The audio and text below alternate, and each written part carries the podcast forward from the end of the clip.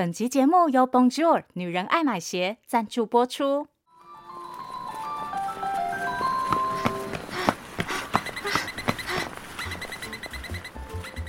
上下班赶公车追捷运，放假还要追小孩，妈妈们总是从早忙到晚。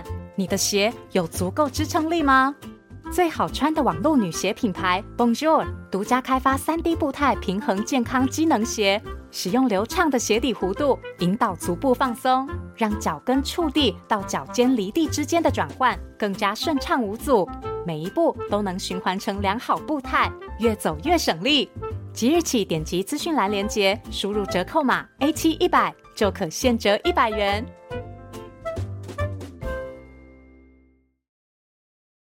本集故事由东雨文化授权提供，作者凯叔。欢迎收听《从前从前》，Welcome to Once Upon a Time。This is Auntie Fairy Tale。我是童话阿姨。Hello，小朋友，又到了紧张刺激的口袋神探时间。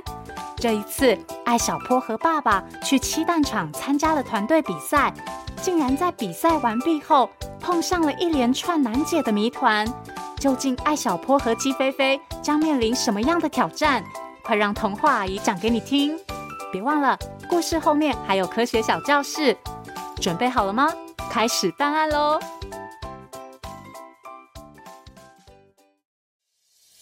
口袋神探：枪声里的秘密上集。有案子就交给口袋神探，一起破案吧！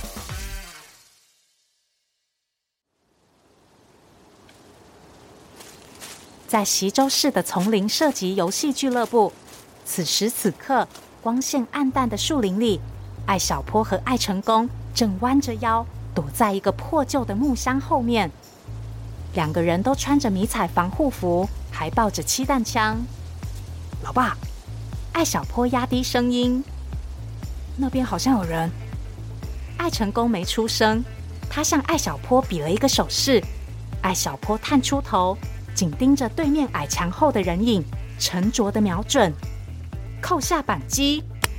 只见那个人影一闪，艾小坡的漆弹打在了墙头上，爆开一片绿色的颜料。鸡飞飞在艾小坡的口袋里拍打着翅膀说。咕噜鸡，这是你浪费的第五发漆弹啦！原来这家俱乐部的店主邀请艾成功帮他们写一篇报道，艾成功就带着艾小坡一起来体验。没想到遇见了艾成功先前采访过的对象——北城基因科技公司里的潘教授。原来潘教授刚好来基因公司的晶片工厂出差，工作完成后就参加了工厂职员们的团队活动。为了补足人数，艾小坡和艾成功还有几名俱乐部的员工也加入进来。他们分成红队和绿队，在树林场地里展开了激烈的枪战。哎呀，我这个近视眼根本看不到人在哪啊！艾成功扶了扶眼镜，直起身子往远处看。老爸，小心！艾小坡赶紧把艾成功拉回来。几乎同时。箱子另一侧传来被漆弹击中的声音，两个人躲了一阵子，刚想从箱子后面出去，艾小坡就看见一个同队的男生从不远处的小土坡跑过来，小心！艾小坡赶紧提醒他，呃，可是太迟了，那个男生叫了一声，沮丧的转过身，举起枪，示意自己被击中了。艾小坡看到。他的身上有一块红色的漆弹痕迹。马上，空中传来广播的声音：“绿队七号淘汰。”咕噜鸡，你们绿队只剩下五个地球人了，红队还有七个。嗯，红队人多有优势，我得想个办法。哎，对了，比赛前好像说过，打中对方的队长就算赢。呵呵，我们擒贼先擒王。艾小坡看看四周，发现不远处的大树后面有一个人影，那个人影还带着红色的袖标，啊，就是他！艾小坡举起气弹枪，努力瞄准红队的队长，然后扣下扳机。啪的一声，一枚绿色的气弹在红队的队长身上炸开。被击中的红队队长只好举起枪，从大树后面走了出来。广播再次响起：“红队队长被击中，游戏结束，绿队获胜。”耶！艾小坡兴奋地跟爸爸击掌，几个绿队队员也围了过来。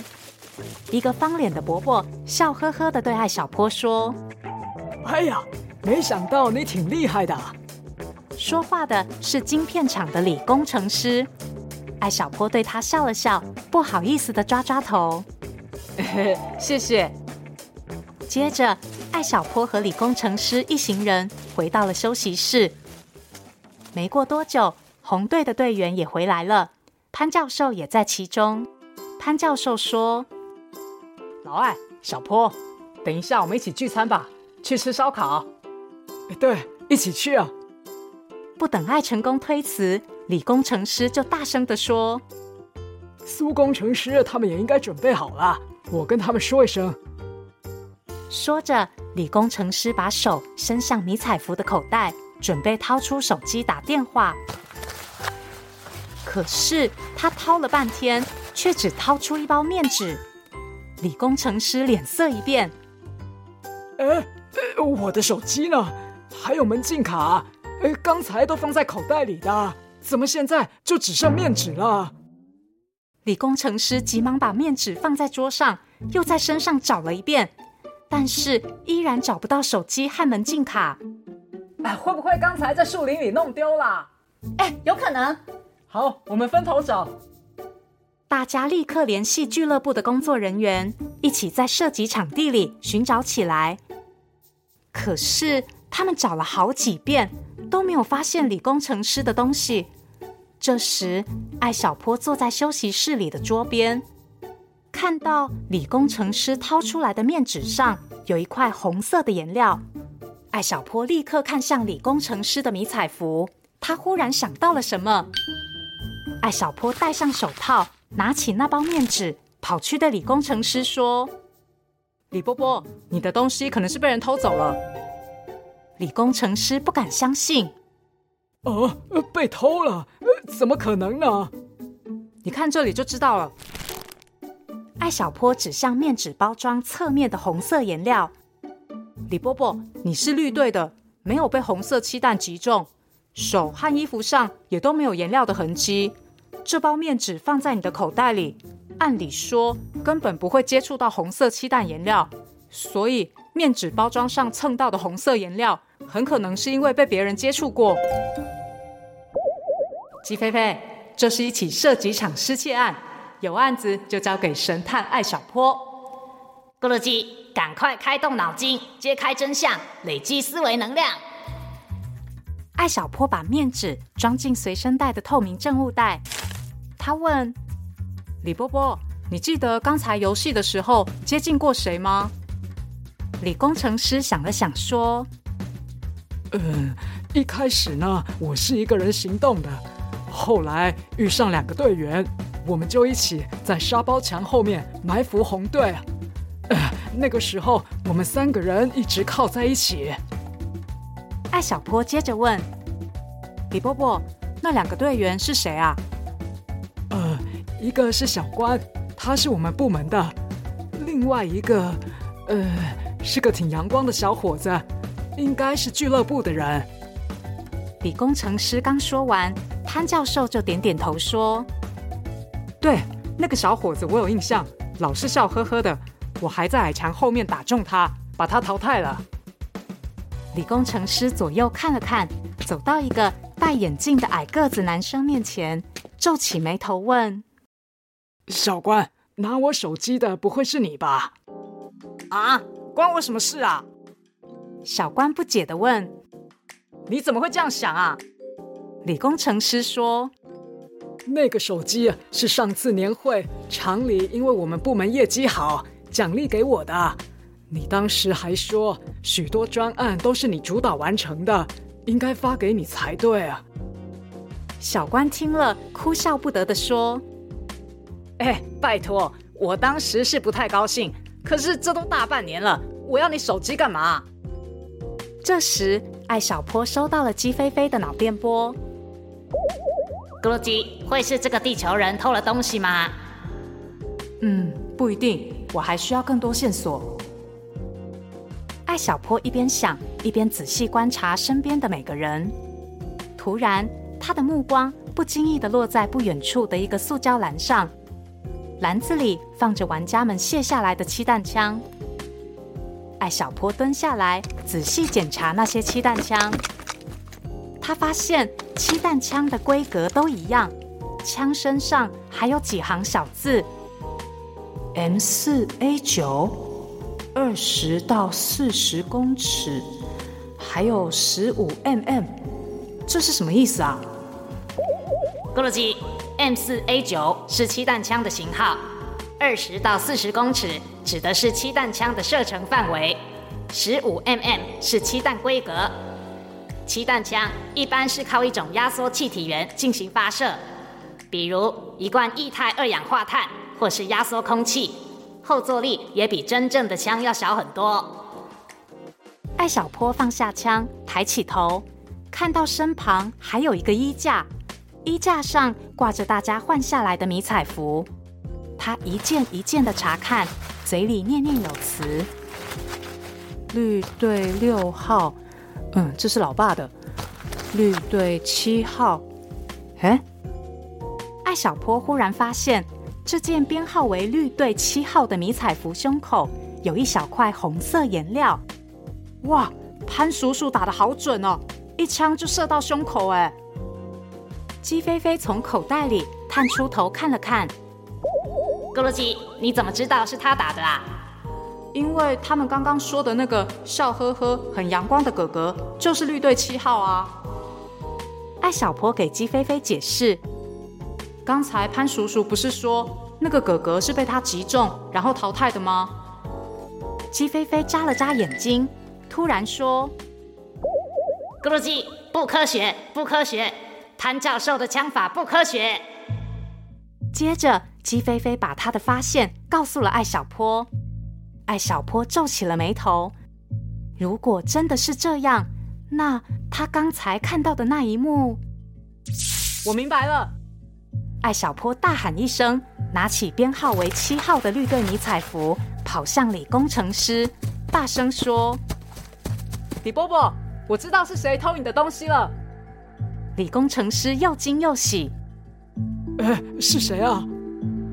就是那个被潘叔叔打中的哥哥。”艾小坡斩钉截铁地说：“李工程师疑惑地问：‘啊，是他？为什么？’艾小坡指向迷彩服的胸口说：‘你看，这件是那个哥哥的迷彩服，只有胸口中了一枪，说明这一枪就是他淘汰前被射中的那一枪。而潘叔叔说自己是在矮墙后面射中他的，当时我刚好在附近。’”看到这个哥哥是在土坡的最高点中枪的，矮墙到土坡最高点的直线距离有五十公尺，但是漆弹枪的最远射程只有四十公尺，所以这件迷彩服上面的漆弹痕迹不可能是潘叔叔击中的，而是他在作案后用提前准备好的红色漆弹击中自己，假装被淘汰，这样就能离开场地脱身了。李工程师一听，气愤地说：“什么？哎呀，我去问问俱乐部的人，把他找出来。”想不到，李工程师跟涉及俱乐部的人确认后，才发现那个年轻人既不是俱乐部的人，也不是晶片工厂的人。因为这个人看起来和所有人都很熟，所以晶片厂的人以为他是俱乐部的人，而俱乐部的人。又以为他是晶片厂的人，就这样，他混在两群人之中，趁机偷走了李工程师的东西。鸡飞飞觉得不可思议。咕噜鸡，这个地球人为了偷手机，竟然特地混进射击场里面啊！艾小坡也觉得奇怪。就在这个时候，一个工作人员拿着一只手机走过来，问李工程师：“先生，这是不是你的手机啊？”我们刚才在大门附近的垃圾桶里找到的。呃，没错，是我的。啊，谢谢谢谢。李工程师赶紧接了过来。艾小坡皱着眉，不停的思索：嫌疑人偷了手机，为什么要丢在垃圾桶里呢？他的眼前闪过案发到现在的每个细节。突然，艾小坡想起了一件事。啊，对了，门禁卡！艾小坡大声地说：“李波波被偷的不光是手机，还有门禁卡。小偷把手机扔了。”说明他真正想偷的其实是门禁卡。哎呀，糟了！李工程师猛然意识到了什么，他擦擦手机，赶紧拨了通电话。喂，苏工程师啊，我是老李，快看一下你的门禁卡还在不在啊？不一会儿，就听见李工程师叫道：“什么？你的门禁卡也不见了？”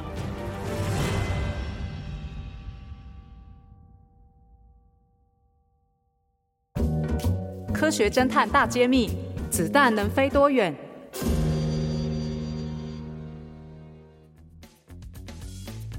大家好，我是艾小坡。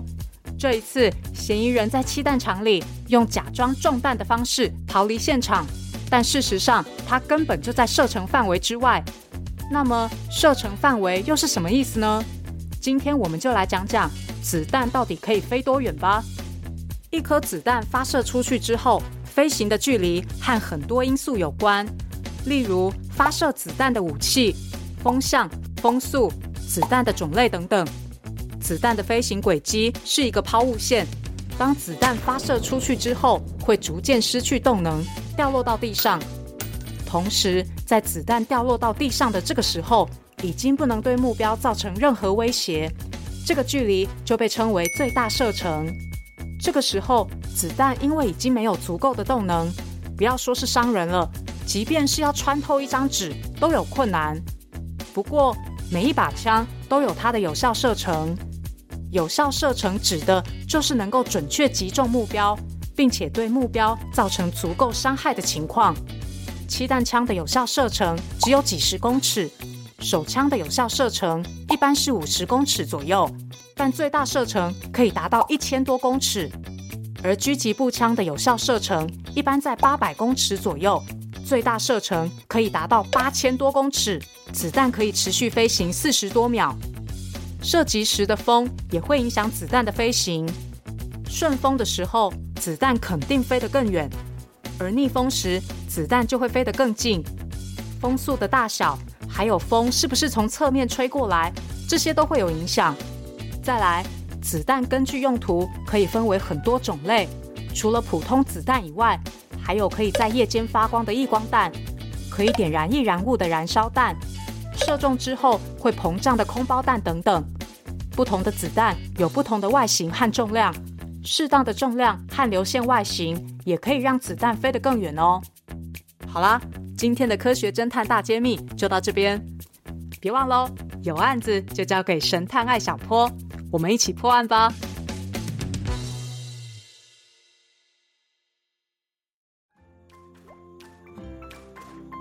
真糟糕，搞半天，嫌疑人要偷的不是手机，而是门禁卡，而且已经有两个工程师的门禁卡都被偷走了。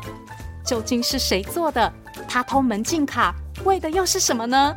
想知道故事发展，别忘了锁定下周的口袋神探哦！谢谢收听《从前从前》，Thank you for listening，我们下次再见喽。